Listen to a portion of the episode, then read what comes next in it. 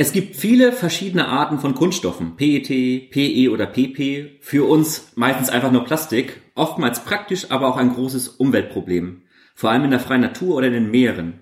Ich spreche heute mit Gründerinnen eines Ladens, der sich zum Ziel gemacht hat, dieses Problem anzugehen. Moin Barbara und moin Janis und moin Peter. Moin, Moin. Ja. ja, ein bisschen verwirrend heute mit zwei Peters hier an einem Tisch, aber ich glaube, das kriegen wir hin. Ne, ähm, ja, erzählt mal bitte, wie seid ihr zu der Idee gekommen? Wer seid ihr? Wie habt ihr euch kennengelernt? Wie kamt ihr zusammen? Dann würde ich gerne als erstes was dazu sagen, Peter. Ich bin Barbara.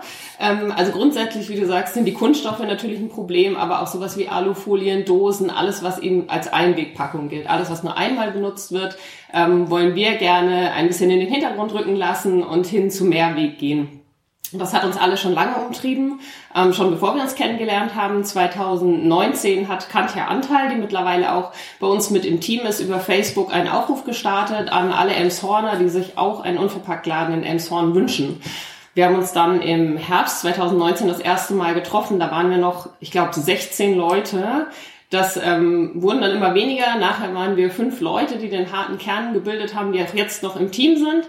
Und genau, 2020 haben wir dann unsere GmbH gegründet und wollten Anfang 2020 eigentlich auch ähm, mit unserem Laden starten. Dann kam Corona, wir haben gesagt, wir warten erstmal ab, gucken, wohin es führt und haben dann im Januar 2021 unser Crowdfunding bei Startnext gestartet. Ähm, das lief super gut über die Maßen. Es lief viel besser, als wir es uns erhofft haben. Und ähm, im Zuge dessen wurde uns eine ganz tolle Immobilie unsere jetzige Immobilie in der Kirchenstraße 4 angeboten. Und genau, deswegen haben wir alles ein bisschen, unsere Planung ein bisschen geändert und haben nicht Anfang äh, 2021 angefangen, sondern da starteten dann erst die Umbauten in der Kirchenstraße 4. Genau, und zu unseren neuen tollen Räumen möchte Jannis vielleicht auch gerne noch was erzählen. ja, ich bin heute Morgen noch dran vorbeigekommen. Mittlerweile tut sich was. Ne? Neue Fenster sind drin, habe ich gesehen. Ja, es tut sich äh, ganz wechselhaft halt was. Das ist ganz spannend. Weil also wir hatten ähm, im März diesen Jahres hatten wir den ersten Kontakt zu unseren äh, jetzigen Vermietern dann auch und die haben uns damals über die Crowdfunding-Aktion sind die auch auf uns aufmerksam geworden und hatten uns dann angeschrieben, hatten erzählt, dass sie da halt diese Immobilie mitten in der Innenstadt haben und ob wir uns die mal anschauen wollen. Ähm, als wir da reingekommen sind, war es so eine Mischung aus, wow, der ist unglaublich schön, der Laden und gleichzeitig so ein bisschen erschlagen, weil es war direkt offensichtlich, da muss eine Menge gemacht werden. Mhm. Das ist ein altes Gebäude. Das Gebäude ist von 1904, glaube ich. Ähm, da war lange Zeit eine Arztpraxis drin. Das waren anfangs noch, als wir uns das angeschaut haben, sechs unterschiedliche Räume. Mittlerweile ist es eine große Fläche äh, mit einer zentralen Wand in der Mitte noch und einer Lagerfläche hinten dabei. Aber ansonsten ist es halt einfach eine total schöne offene Fläche geworden.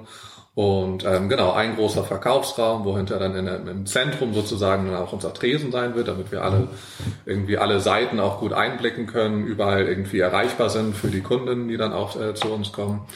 Und genau, dann äh, ging es halt los mit den ganzen Umbauarbeiten und das war ein langer Weg auf jeden Fall zu dem, was wir jetzt haben. Und jetzt sind wir endlich, endlich in den Schlusszügen. Also wir hatten zwischenzeitlich Geschichten, ähm, da sind einfach Dinge aufgetaucht, die in keinen Bauzeichnungen überhaupt eingezeichnet waren. Also da waren dann äh, plötzlich quer statt Längsbalken und dann waren irgendwelche Rohre und Leitungen, die aufgetaucht sind. Die gesamte Statik musste nochmal durchgerechnet werden. Es mussten immer mal wieder Anträge gestellt werden. Also es war ein langer Weg auf jeden Fall zu dem, mhm. wie es jetzt ist. Und jetzt sind wir aber endlich in den, in den Endzügen so und es ist absehbar, dass wir endlich eröffnen können. Diese Woche wird der Boden verlegt und dann geht's halt wirklich ans Eingemachte und ans Einrichten. Sämtliche Regale sind produziert, sämtliche äh, der Tresen ist produziert und jetzt geht's halt wirklich endlich dann daran, dass wir das Ganze einrichten können ähm, und dann demnächst endlich loslegen können. Genau. Also schon ein langer Weg, dann sowas halt zu gründen von der Idee dann erstmal das alles zu finden und auch wahrscheinlich ziemlich viel Papierkram, bis man das zusammen hat. Ne? Also kann ich mir vorstellen. Ja, absolut. Das war ja für uns alle einfach die erste also Ladengründung überhaupt. Ja. Bis auf Barbara ist auch bei uns niemand dabei, der irgendwie die großen Vorerfahrungen überhaupt im kaufmännischen Bereich hat, sondern es ist wirklich eigentlich bei uns allen, was uns einteilt, ist wirklich dieses ähm, ja, wir wollen halt, also sind alle überzeugt von diesem Konzept Ja. und ähm, haben uns viel ausgetauscht mit anderen Läden deutschlandweit auch. Es gibt einen Unverpacktverband, der deutschlandweit agiert und ähm, sind darüber halt zu dem Entschluss gekommen, so lass uns das zusammen anpacken und umsetzen und ähm, loslegen.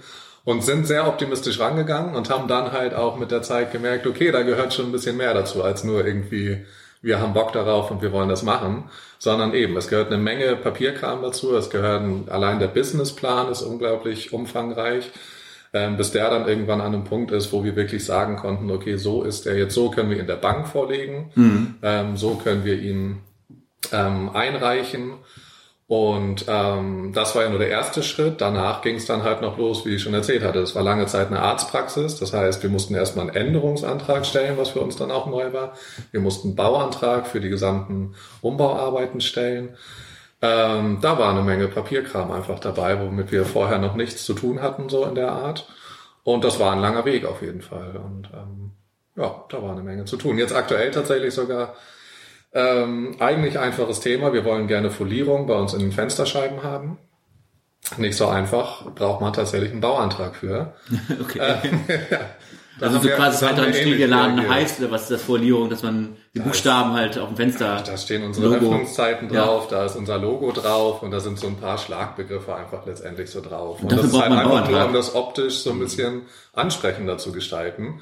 Und tatsächlich, wir haben ähnlich reagiert, ja, dafür Okay. braucht man tatsächlich einen Bauantrag. Also Also wenn man jetzt natürlich irgendwie draußen einen Aufsteller hinstellt, das hat man schon mal so gehört, dass man dafür dann Gebühren auch entrichten muss, ne? Oder Alles, was, glaube ich, in den öffentlichen Raum hineinreicht. So ein oder Schild sowas. irgendwie, genau, so solche Geschichten. ja. Das planen wir zus äh, zusätzlich Ja. auch noch. Wir möchten gern über der Tür auch noch ein Schild haben.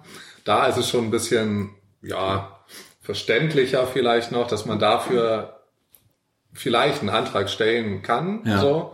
Oder zumindest das Ganze einmal einreicht, so wollen wir das gerne machen.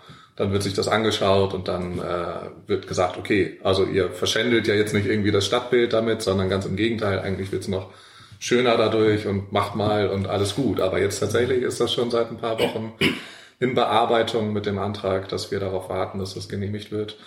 Darf ich mir denn dann meine Weihnachtssterne so in mein Fenster zu Hause privat kleben oder brauche ich da auch einen Bauantrag für? Das, das ist, glaube ich, das ist, glaube ich, noch dir überlassen. Also so viel Freiheit, glaube ich, wird dir dann zumindest noch gewährt und ja, ja. Aber ja, gesagt, ja wir haben äh, auch etwas verdutzt geschaut, als wir das Ja. gehört haben. Das kann man jetzt gerade nicht sehen, ich gucke gerade wirklich verdutzt.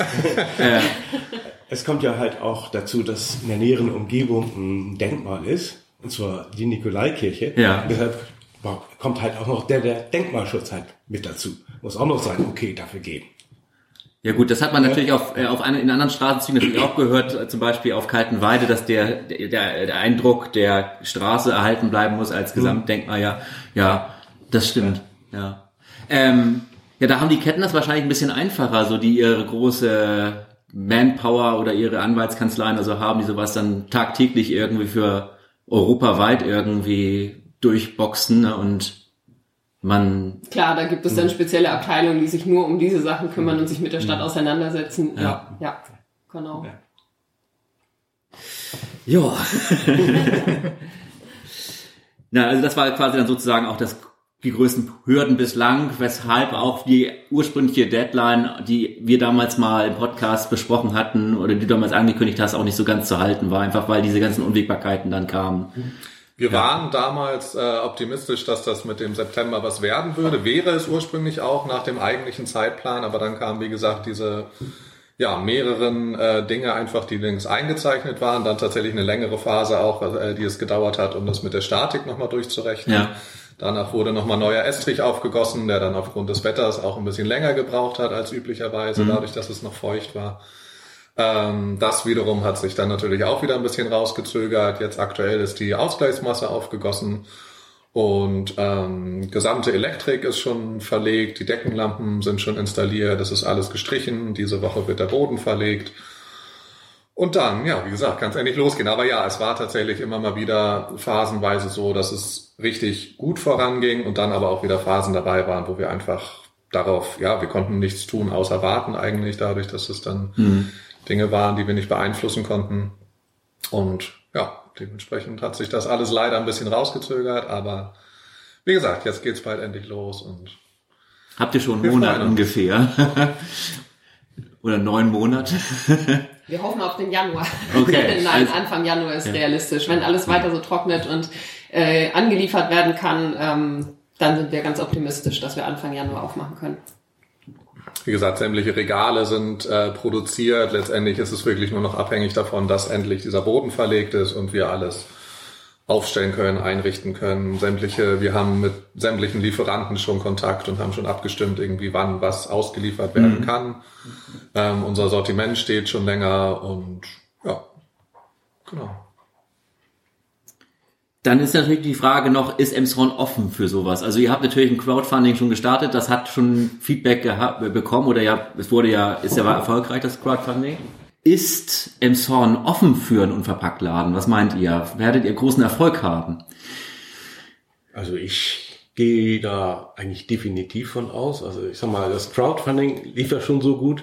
Wir haben so ungefähr 600 Unterstützer gehabt und fast alle ausschließlich aus der Region. Ja. Und immer wenn ich mit jemandem spreche, sagt, das ist eine tolle Idee, darauf haben wir schon so lange gewartet, endlich macht das mal jemand. Also auch Menschen aus dem Sonnen, denen ich das eigentlich gar nicht so, so zugetraut hätte, so die Nachhaltigkeit. Ähm, ist also für mich definitiv halt überraschend. Also ich bin ja auch geborener Emshorner, kenne Emshorn halt relativ gut, kenne die Menschen, die in Emshorn wohnen, aber also da war ich wirklich nochmal stark überrascht von. Also gerade wenn man natürlich crowdfundet, da muss man natürlich auch schon bezahlen. Also da, da muss man ja schon äh, Mhm. Ja, ja, Geld klar. bezahlen. Ja. Das ist jetzt ja nicht nur mit ja, ja, toll, toll, aber das ist ja schon aktiv, dass man wirklich Geld einbringt dann. Ne? Man bringt Geld ein, man kann ja auch sagen, ich mache das für mein gutes Gewissen, hab nichts davon, oder man kriegt halt einen kleinen Gegenwert dafür. Ja. Ne? Aber ja, das hat sich halt auf ja, viele, viele Menschen halt verteilt und da waren halt auch manche aus meinem näheren Umfeld dabei, wenn ich gesagt habe, also das hätte ich denen nie zugetraut. Ja. Was verbindet ihr denn sonst mit Emshorn grundsätzlich? Ja, Unser schönen Glückausstatt? Ja, also ich bin ja sozusagen äh, geborener Emshorner und habe den Wandel in den letzten, ja, ich sag mal, 50, mindestens aber in den letzten 40 Jahren halt, halt mitgekriegt und ja, ist halt nicht, nicht alles positiv. Ähm, ja, wenn ich so zum Beispiel zurückdenke, so Mitte 70er Jahre, wie halt, wo jetzt das CCE stand, standen halt früher sehr viele hübsche alte Häuser und wenn man jetzt zurückdenkt, ähm, hätte man die vielleicht doch lieber nicht abreißen sollen. Und deshalb finde ich es ja auch so toll, dass wir aus so einem alten Haus, wo früher halt mal eine Arztpraxis drin gewesen ist, halt ja zu einem schönen Unverpacktladen halt reinbauen. Genau, nicht alles muss neu gebaut werden. Nee, Ne, definitiv Man kann auch nicht. altes wieder Ja, wiederverwenden, ja, ne? ja, weiterverwenden. Ja. Ja. Auch nachhaltig. Ja, definitiv. Ja, kommen wir zum Schluss noch zu meiner Abschlussfrage. Ähm, wenn ihr euch eine Sache von der Hörerschaft wünschen könntet für euren Laden oder allgemein für Emshorn, was wäre es? Lange Schlangen vor unserem Laden. Nein, wir freuen uns ganz äh, sehr darauf, dass alle hoffentlich bei uns vorbeikommen. Wir freuen uns, ein Ort des Austauschs sein zu können. Ähm, wir möchten gerne viele neue, nette Kontakte miteinander verknüpfen. Wir hatten am 4. Dezember unseren Weihnachtsmarkt im äh, Innenhof vom Café Lücke und haben unfassbar viele nette Menschen kennengelernt und haben festgestellt, Emshorn brennt auf den Laden und für den Laden und alle freuen sich schon und das hat uns allen auch nochmal so einen positiven Impact gegeben, ähm, dass uns klar war, das ist genau richtig, was wir machen. Es trifft den Kern der Zeit und ähm, genau, das ist einfach eine richtig gute Idee. Barbara, Janis und Peter, ich danke euch. Danke. Danke. Vielen Dank.